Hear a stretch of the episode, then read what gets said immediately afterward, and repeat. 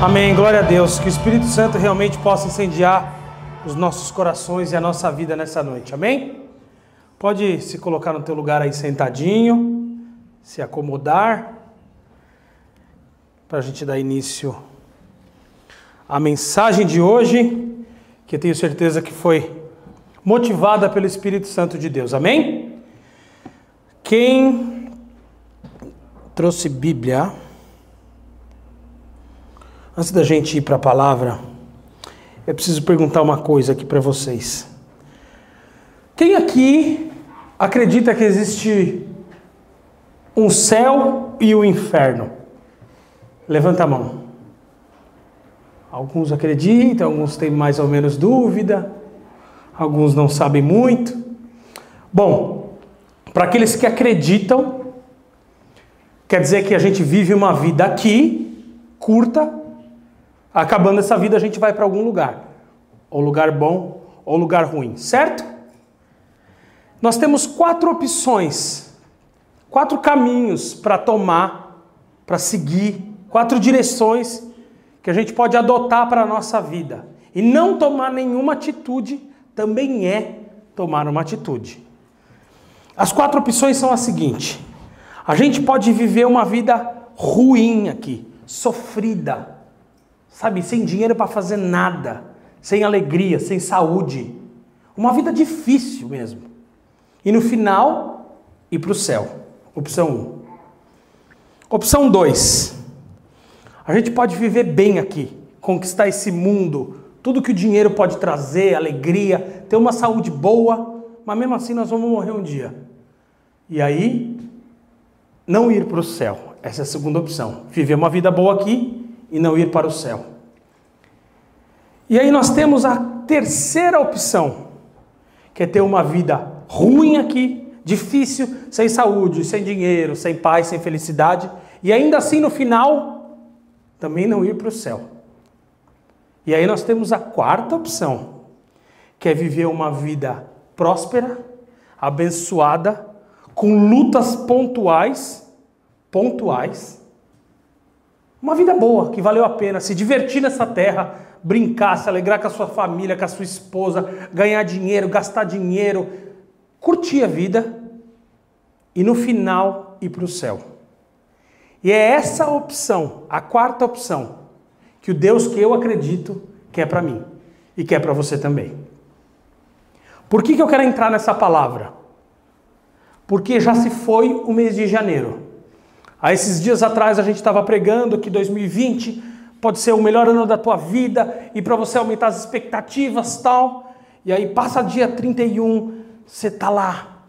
Ah, beleza, vai ser da hora esse ano, não sei o quê. Dia primeiro, ai, tô motivado. Aí vai para as férias, volta, volta para o trabalho. Aí no dia 5 já tá mais ou menos, no dia 6, aí vem conta, e aí isso, e aí notícia ruim, Omicron, e aí vai, vai. Chega no final de janeiro, você já está do mesmo jeitinho que você passou o ano de 2021 inteiro. E se continuar desse jeito, daqui a pouco nós estamos em dezembro de novo. E vai vir a falsa sensação de que 2023 vai ser um ano muito bom, que você vai conquistar, fazer acontecer. E vai passar o Réveillon, a virada de ano, as férias. E se você não mudar, a estratégia, se você não sair do seu lugar, a sua vida vai continuar a mesma coisa. O que não quer dizer necessariamente que é uma coisa ruim. Sabe, quando a gente é chamado de medíocre, a gente vê isso como uma coisa péssima. E na verdade, medíocre é quem está na média. É os mil continhos por semana, é as continhas ali, é uma viagemzinha por ano de cinco dias para Nelson. É uma vida mediana que nós temos aqui na Nova Zelândia. E tudo bem, não está nada errado. Agora, se você quer viver o extraordinário, se você quer ter uma vida que sai da casinha, que é o que Deus promete aqui, eu vou te provar, aí você vai precisar fazer diferente. Aí vai precisar sair da média. E para fazer isso, você tem take risk. Você tem que assumir alguns riscos. E algumas coisas você tem que mudar na sua vida. De novo, se você quer viver o extraordinário, se quer viver na média, ótimo, se você é feliz na média, isso não é uma coisa ruim, não é pejorativo. você só é igual à maioria, está na média. Se você é feliz assim, está em paz assim, joia. Mas eu quero que você saiba que o nosso Deus é dono de todo ouro e de toda prata, a paz dele excede todo o conhecimento, ele restaura casamento, ele restaura depressão, ele cura os doentes. Então, por que, que a gente vai comer só o que cai, as migalhas que caem da mesa do banquete que ele preparou para a gente? Sendo que foi preparado um prato, os talheres, a entrada, o prato principal e a sobremesa para a gente sentar ao lado dele na mesa e aproveitar do banquete. Por que, que a gente ainda se contenta com migalha? E eu não estou aqui pregando falando sobre dinheiro, eu estou falando sobre tudo, sobre a vida no modo geral, uma vida próspera. A gente se contenta muitas vezes com migalhas, quando Deus preparou um banquete para você se esbaldar, se deliciar e ter uma vida divertida aqui nessa terra. Tem gente que veio para essa terra achando que vai sofrer. Eu vim nessa terra para sofrer mesmo. Sofra mas sofra longe de mim. Eu quero andar com gente que veio nessa terra para se divertir, para ser alegre, para dar risada, para conquistar. Claro que vai ter momento, ninguém é louco que vai estar tá rindo o tempo todo. Tem momento difícil, mas de novo, que as crises sejam, elas precisam, elas têm necessidade de serem pontuais em nossas vidas. Agora, uma pessoa que vive o ano todo em crise e não faz nada para sair desse limbo, desse buraco, Aí não adianta. Aí eu te aconselho a se afastar desse tipo de pessoa, porque isso aí contagia, viu? Coisa boa contagia e coisa ruim também contagia. A gente precisa se rodear de pessoas que te impulsionam, sabe? Quando você conquista alguma coisa, a pessoa se alegra, não olha de canto de olho. Nossa, que carrão, hein? Será que é financiado? Nossa, fulana vai ter outro filho. Para quê? Já tem dois. Zoião, gente que não conquista nada e fica botando o olho gordo nas coisas que você tem. Se afasta desse tipo de pessoa e procura andar com quem te motiva. E se você é a pessoa que sabota a você mesmo, se afasta de você. Parando de praticar o que você tem praticado até aqui. Porque se não está dando resultado, o resultado está ruim, está negativo, é porque está na hora de mudança. E eu quero te provar que Deus é um Deus de promessas de coisas boas. Não precisa abrir, só escuta.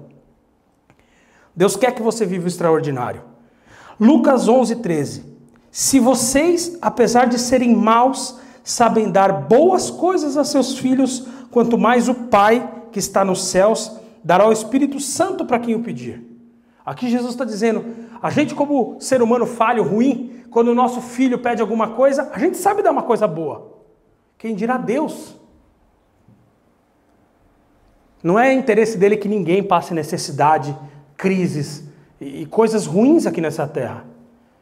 Existem sim desertos, correções que a gente passa durante a nossa jornada, a nossa caminhada. E elas podem ser duas coisas. Ou você está colhendo o fruto de uma semeadura que você fez lá atrás, e aí a lei da semeadura você vai ter que colher. Mesmo Jesus te perdoando e tal, a regra é que você vai colher o que você plantou. Claro que ele é misericordioso, ele pode intervir, mas a regra é clara: o que planta, colhe. E segunda, você está passando por um deserto, por uma crise, para depois Deus te colocar num lugar de honra. E acontece muito isso. Às vezes você vê uma pessoa que, sabe, é, é honesta, é trabalhadora, é fiel e, e isso e aquilo, e a pessoa está passando por um momento ruim. Não julgue, porque pode ser que Deus esteja trabalhando na vida dessa pessoa. Porque as crises na vida do cristão, elas precedem uma próxima etapa, um novo que vem de Deus. Então, normalmente a gente. É igual. Quem lembra do. Não é o Street Fighter? Ou é Street Fighter? Que tinha os chefão, não era o Street Fighter, né? É, que você vai vencendo e aí você chega no, no, num chefão. E aí, depois que você vence aquele chefão, você vai para a próxima fase. Aí tem alguns, você vai subindo, aí tem o chefão. A crise, os chefões dos jogos são mais fortes e mais difíceis. E aí fica muito difícil Quando você termina de vencer aquilo, você vai para a próxima fase. Então precisa passar para a próxima fase. Você precisa vencer algumas crises para ir para a próxima fase. Mas uma vida de sofrimento é sinônimo de que alguma coisa não está legal. Filipenses 4,19: O meu Deus suprirá todas as necessidades de vocês, de acordo com as suas gloriosas riquezas em Jesus Cristo. Jeremias 29, 11. Porque sou eu que conheço os planos que tenho para vocês, diz o Senhor. Planos de fazê-los prosperar e não de causar dano. Planos de dar vocês esperança e um futuro. Esperança e um futuro. Esperança e futuro. É isso que Deus tem para gente. Esperança, futuro. Essas palavras juntas precisam arder no teu coração, na sua mente. Quantas vezes você está desmotivado, sem esperança, sem enxergar um futuro, porque provavelmente você está lutando sozinho as batalhas que você tem tido na tua vida, sendo que Jesus se faz presente para te ajudar a passar por elas. Tem pessoas ao seu redor que estão ali para te ajudar eu disse anteriormente que existem pessoas ruins, mas também pessoas que Deus põe no teu caminho. E que você precisa aprender a confiar para dividir o peso, o jugo, e a caminhada fica mais leve. Deus é um Deus de esperança e de futuro. Então vocês analisam, analisem aqui comigo. Eu separei quatro textos rapidinhos só para a gente dar uma pincelada no que Deus quer para os seus filhos. Deus nos criou para que nós pudéssemos ser filhos dele. Relacionamento. Nenhum pai cria um filho para o filho viver se lascando. Sabe, chega de se lascar um pouco. Parece que acontece milagre, coisa boa na vida de todo mundo, mas na sua vida sempre parece que Deus esqueceu e aí passa para o próximo. Sabe, está na hora de você parar de contar milagre. Ai, nossa, uma amiga do trabalho, isso e aquilo, meu, meu parente, isso. Está na hora de você ser protagonista da sua vida. Existem pessoas subindo no palco, no palco da tua vida que era para você estar tá lá. Só que a covardia, a timidez, a falta de confiança, a falta de fé, às vezes te colocam para escanteio, para os bastidores. Às vezes, em vez de você estar tá protagonizando a tua vida, você está nos bastidores dela. E isso é terrível, é vazio. Você precisa tomar posse da tua vida, da tua história. E sair da, da, daquele lugarzinho de confortinho, de medíocre, sabe? Ai, mas aqui está tão bom, eu tenho medo. Eu tenho medo de sair daqui, me arriscar num outro trabalho, eu tenho medo de mudar de país, eu tenho medo, medo. É por isso que tem tanta síndrome hoje, ataque de ansiedade, síndrome do pânico e por aí vai. Porque a gente vai deixando esses pequenos monstrinhos, esses gremlins. Quem já assistiu Gremlin aqui? Vocês são velhos, hein, mano? o Gremlin era um bichinho fofinho. Se você desse água, era água para ele depois da meia-noite, virava um monstro. E é isso que a gente faz com nossos probleminhas. A gente vai cuidando deles e tal, até a hora que eles viram um monstro. E aí fica incontrolável e ele acaba te engolindo. Você entendeu? É simples. O evangelho de Jesus é simples, a gente, a, a gente complica muito. Mas é simples. Jesus veio para dar vida e vida com abundância. Eu sempre falo com o Eduardo, isso, é, ele fala bastante para mim que, sim, a gente tem uma vida espiritual, a gente vai para algum lugar, a gente tem que pregar sobre o céu. Na, no céu terão ruas de ouro, mas nós estamos andando na rua de asfalto agora aqui. Nós somos feitos de alma, espírito e corpo. E a gente tem que estar em equilíbrio nessas três esferas, porque senão a vida não vai. Se você estiver muito bem no seu corpo, fisicamente, de saúde, mas ah, o seu espírito, a sua alma triste, depressão. Se você tiver com a alma muito boa, o espírito felizão e o corpo zoado, você nem levanta da cama. Equilíbrio. E como eu disse, a gente precisa falar sobre céu, sim. Mas Deus criou toda essa terra. essas belezas. A gente vive num país lindo, né? Você acha que ele criou isso aqui tudo para quê? Para que eu e você não aproveitássemos nada? Para daqui a pouco dar um, sei lá, um terremoto, um tsunami e, e foi tudo embora e a gente não aproveitou nada? Não! Isso aqui é um parquinho de diversão.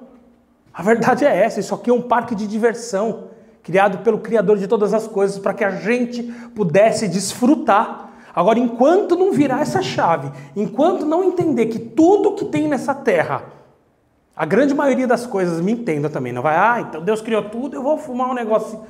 Não é assim. A gente tem bom senso. Mas todas essas coisas que Deus criou aqui para a gente, é para a gente aproveitar. Eu sou de uma época que meu pai é pastor da Assembleia de Deus, hoje ele já está mais modernão, mais que eu até, mas que era pecado o cara ter carro, dinheiro era pecado. Você olhava, você olhava as pessoas com carro, com ih, está em pecado. Era pecado. Cara, pecado é você não ter. Pecado é você viver numa miséria. Pecado é você não ter um, um casamento feliz. Errado é você ser, não pagar suas contas. Errado é, é você não prosperar. Isso é errado. São coisas que a gente vem arrastando lá de trás, de uma igreja que queria controlar a população, que o poder ficasse totalmente com ela, um monopólio, e ela pudesse controlar a população. E a gente veio trazendo isso do passado. E Jesus veio para quebrar isso aí. Nós estamos aqui para aproveitar essa vida, aproveitar essa terra. E depois ir para o céu. Quem aqui quer ter uma vida maravilhosa? Levanta a mão. E depois ir para o céu também, levanta a mão. Aí, ó, todo mundo. Então vamos fazer diferente. Vamos sair da mesmice. Vamos sair da áreazinha de conforto. Vamos arriscar um pouquinho. A vida é uma só, gente. Tá guardando para quê? Ah, um dia se eu precisar. Está precisando hoje. Faz hoje, vive hoje. Ah, eu vou esperar eu juntar, ter minha casa própria. Eu vou esperar a residência para eu poder fazer. Não espera nada, não. Sabe, Deus está falando com você aqui essa noite. Para de esperar o amanhã. Você nem sabe se você vai estar vivo amanhã. Está esperando o quê para realizar esse sonho que você tem no teu coração aí? Ganhar na, na loto? É loto aqui? Ou é Mega Sena? Não, Mega Sena no Brasil. Está esperando ganhar na loto? Está esperando vir a residência? Ah, não, agora estou esperando, já consegui a residência. Estou esperando o passaporte preto, porque aí eu vou para a Austrália. Aí minha vida vai mudar. Não vai mudar, cara. Porque você não é feliz agora, você não vai ser feliz na Austrália, nos Estados Unidos, em Dubai, você não vai ser feliz em lugar nenhum. Porque não é o ambiente externo, é o que tem dentro de você que não te deixa ser feliz, desenvolver. Não adianta a sua conta bancária aumentar e você está esperando isso acontecer para você ser feliz. Você não vai ser feliz com mais dinheiro. Você não vai ser feliz com mais mulheres, com outra mulher, com homem. Não, é em você. Está dentro da gente. Está na hora da gente parar de esperar o mundo conspirar ao nosso favor, porque ele vai conspirar contra nós. E a gente começar a se envolver com Deus, a confiar nele e ter fé. Só que não uma fé somente espiritual e ah, eu vou orar e Deus vai mandar um trabalho. Não é assim. A fé sem obras ela é morta. Tem fé. Amém. Faz sua parte, eu já preguei aqui. Faz o natural, que Deus faz o sobrenatural. Mas você tem que fazer o natural. Você tem que fazer o natural. Mateus 14, 22 a 29 diz assim: Logo em seguida, Jesus insistiu com os discípulos para que eles entrassem no barco e fossem adiante para o outro lado. Por que, que Jesus insistiu para os discípulos? Porque não há muito tempo atrás, eles tinham passado por algo semelhante. E veio uma tempestade gigante e quase afundou o barco com os discípulos. Só que Jesus estava no barco e acalmou a tempestade. Agora, dessa vez, Jesus está mandando eles irem na frente. Então, Jesus teve que insistir para eles irem. Enquanto ele se despedia da multidão, Jesus estava despedindo da multidão e mandou os discípulos irem. Tendo despedido a multidão, subiu sozinho ao monte para orar. Ao anoitecer, ele estava ali sozinho, mas o barco já estava consideravelmente uma distância da terra. Fustigado pelas ondas, porque o vento soprava contra ele, alta madrugada, Jesus dirigiu-se a eles, andando sobre o mar. quando o viram andando sobre o mar, ficaram aterrorizados e disseram: É um fantasma. E gritaram de medo. Mas Jesus imediatamente lhes disse: Coragem, sou eu, não tenham medo. Então Pedro disse: Senhor, se és tu, manda-me ir ao teu encontro por sobre as águas. E Jesus disse: Venha. Então Pedro saiu do barco e andou sobre as águas na direção de Jesus. O que, que isso tem a ver com o contexto? Quantos discípulos tinham no barco? Doze. Quantos discípulos já tinham passado por uma tempestade antes e quase foram para o fundo do mar, quase morreram? Os doze. Todos eles tinham mais do que razão em estarem amedrontados, a, a, a estarem desesperados, tipo, nós vamos morrer, nós vamos afundar. Da outra vez tinha Jesus aqui para acalmar o mar, dessa vez somos só nós. Nós vamos morrer. Desespero, assustado. Numa outra versão diz que foi na quarta vigília que Jesus apareceu. A primeira vigília é das 6 às 9, a próxima é das 9 às 12, das 12 às 3, das 3 às 6. Então eles estavam das 6 da tarde a quase 6 horas da manhã, tomando vento e onda. Rodrigo que anda de barco sabe como é. Imagina 12 horas sem motor no remo, e chuva, e vento, e água para dentro, e os caras desesperados, aquela gritaria, e tempestade, e vento. Qual era o local mais seguro que eles poderiam estar naquela hora? Era dentro do barco. E de repente, do nada, aparece um vulto vindo. Eu confesso que eu estaria junto com os discípulos. Mano, é um fantasma. Porque se fosse para Jesus vir, ele já teria vindo no começo da tempestade. Ou nem vinha, só mandava, ó, calma aí, tempestade, que meus discípulos estão na água. Quantas vezes não, na nossa vida não parece que Jesus está atrasado, né? Parece que está tudo acontecendo e está um caos e parece que ele não vai vir. E quando ele vem, a gente tem dificuldade de entender e de enxergar que é ele vindo. É esse esse cenário, esse ambiente que os discípulos estão vivendo. É muito fácil a gente pôr o dedo em todos eles e falar: ah, esses caras não têm fé, porque eles já conheciam Jesus, eles sabiam que ele era capaz. Nós também conhecemos. E quantas vezes a gente passa por episódios muito mais light do que esse e a gente se desespera, perde o controle. Tá difícil da gente manter uma saúde mental nos dias de hoje. Sabe, qualquer coisinha derruba a gente. Qualquer olhada torta já é o suficiente para você deixar uma igreja, para você desfazer uma amizade, um negócio. A gente não tem mais resiliência. A gente não consegue mais enfrentar nada nessa vida. Nós estamos se tornando uma geração fraca, rasa, superficial em tudo. E a gente precisa sair desse lugar de segurança que é o barco os doze discípulos ali, aliás, os onze, testemunharam um milagre magnífico, extraordinário, que foi ver um homem andar sobre as águas. Jesus, ok, ele é Deus, mas eles viram Pedro andar sobre as águas. Eles testemunharam algo realmente muito louco. Mas Pedro viveu o extraordinário. Ele não assistiu, ele foi protagonista do próprio milagre. Sabe, eu tenho certeza que Pedro pregou sobre isso, falou sobre isso, e nós estamos falando sobre isso há mais de dois mil anos, falando do que ele fez.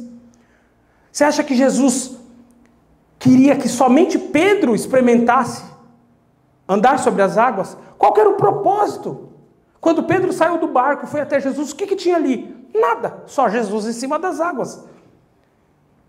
O propósito era um ensinamento que Deus tem para a gente. Todo mundo aqui está suscetível a passar por crise, por dificuldade, por problema. É como você enfrenta ele que é a diferença.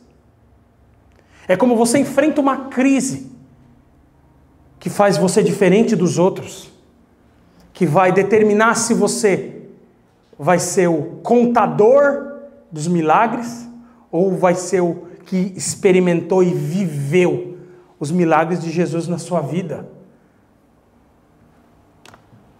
Doze. E Jesus não tinha panelinha. Ele não queria que só Pedro viesse. Mas Pedro foi o único que disse: Senhor, se és tu aí, me chama, que eu vou. E Jesus falou: Vem. Se os doze tivessem falado, nós também vamos, com certeza os doze teriam experimentado. Os doze teriam experimentado andar sobre as águas. Imagina que louco. Imagina como ia ficar a minha e a tua fé. Nada mais ia parar a gente. Imagina você andar sobre as águas. Quando viesse um probleminha, alguma coisa e tal, você falar, pá, para, eu já andei sobre as águas, você acha que eu vou me estressar com isso aí? Mas não, só um viveu. Porque só um saiu da área de conforto. Vocês estão pegando? Só um fez o diferente. Só um tomou atitude, só um assumiu riscos. E vocês acham que os outros 11, imagina, 12 caras juntos, já tinham intimidade, eles deviam se zoar o tempo todo, brincar e tal, porque você sabe quando junta só homem, o que, que acontece? E eles não eram diferentes. Você acha que na hora ninguém quis dar uma zoadinha? Ou tipo, nossa, olha o Pedro, cara, que louco, vai atrás de um fantasma. Vai morrer. Vai morrer. Que responsável. Ele não sabe que aqui dentro do barco é o local mais seguro. O que, que ele vai fazer em cima da água? E aí, com certeza, depois que Pedro andou sobre as águas e eles viram que é Jesus, aí todo mundo apoiou Pedro, falou: Nossa, que benção. Então, toma cuidado com pessoas que te apoiam depois que você já atingiu o sucesso na sua vida. Essas pessoas não são de verdade.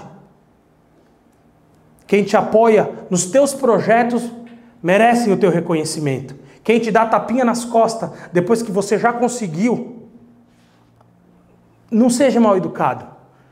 Mas pessoas assim não, não te acrescentam nada.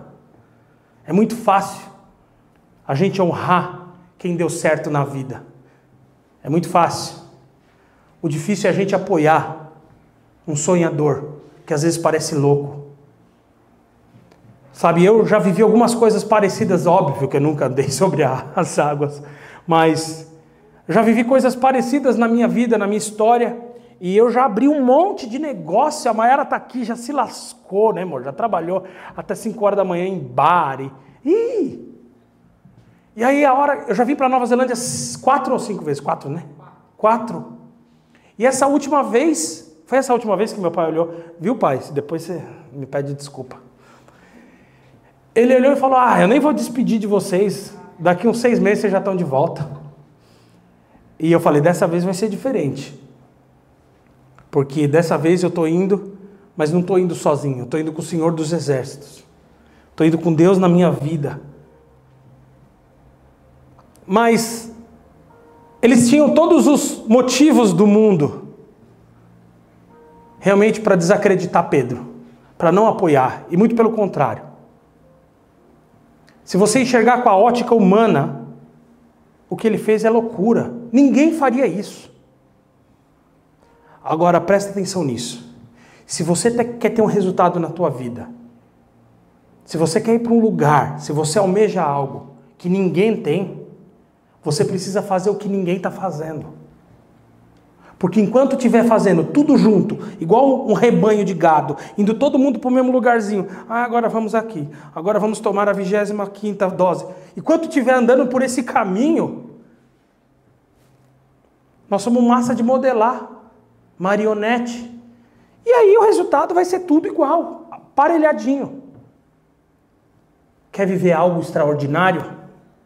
Sai do barco. Quer realmente ter um ano de verdade? Diferente na tua vida, sai do barco. Quer um casamento diferente, quer que, que Deus abençoe, renova o carinho, você quer as suas finanças sendo transformadas, sabe? Você quer paz, você quer deitar num travesseiro e dormir, você quer parar de ter ansiedade, de depressão, você quer parar de ter um pensamento ruim sobre as coisas. Saia do barco. É simples.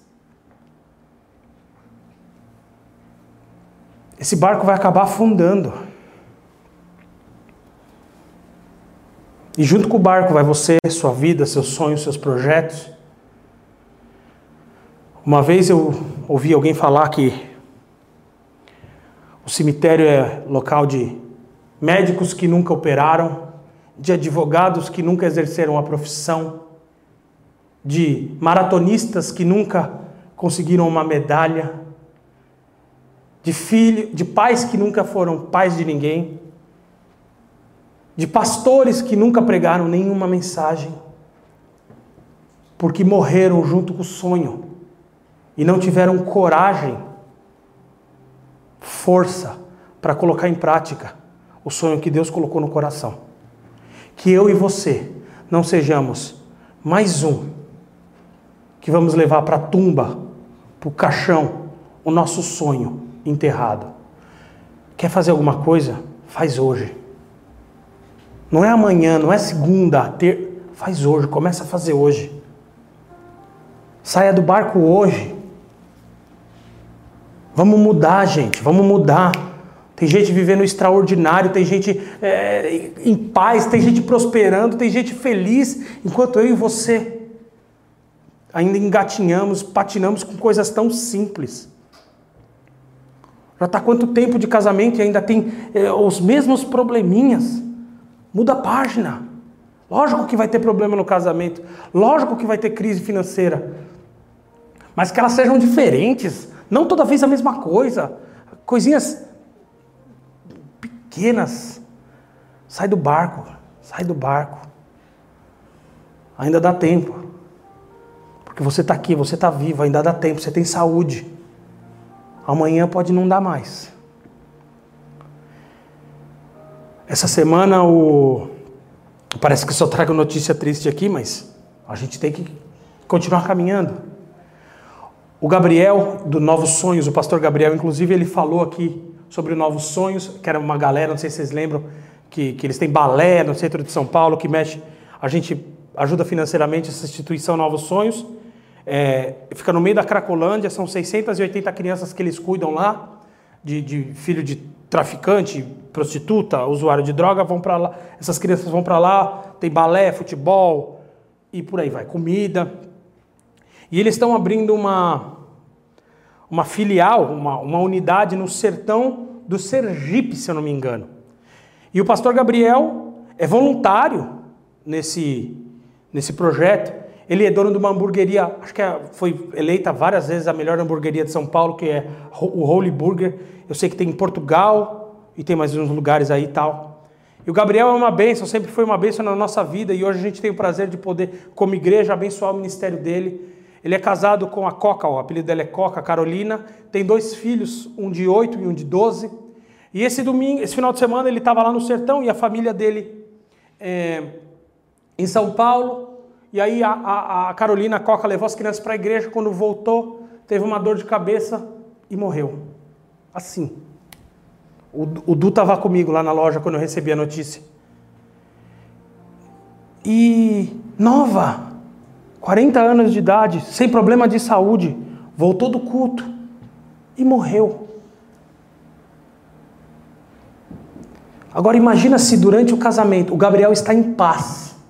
Eu falei com ele. Ele está em paz, a família está em paz. E isso é uma paz que excede todo o entendimento. Como é que você fica em paz se você perdeu sua esposa, a mãe dos seus filhos? Porque Jesus disse e prometeu que ele ia embora dessa terra, mas que ele ia deixar aqui o espírito dele, que é um espírito consolador. O Gabriel está em paz. O Gabriel está em paz. As crianças estão em paz. Porque elas sabem o Deus que elas servem. E se você falar para alguém que não conhece Jesus, não tem essa fé, a pessoa vai achar que, que nós somos loucos. E a gente tem que ser louco, igual Pedro foi louco de sair do barco. Nós temos que ser diferente, gente. Sabe? Claro que é, um, é uma notícia muito triste. Mas eu te pergunto: e se fosse com você? E se você fosse para algum lugar, chegasse em casa, o seu amado, a sua amada, um parente teu? Isso pode acontecer. E você está esperando o quê? Para fazer o melhor que você pode por ele ou por ela?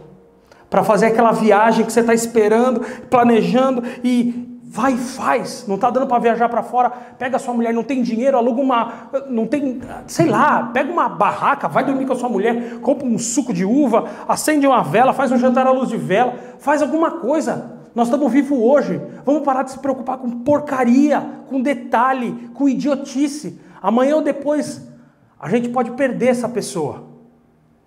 E será que nós vamos estar com a mesma paz que o Gabriel está hoje? Porque eu tenho certeza que ele não deixou de viver os sonhos que ele tinha com a família dele.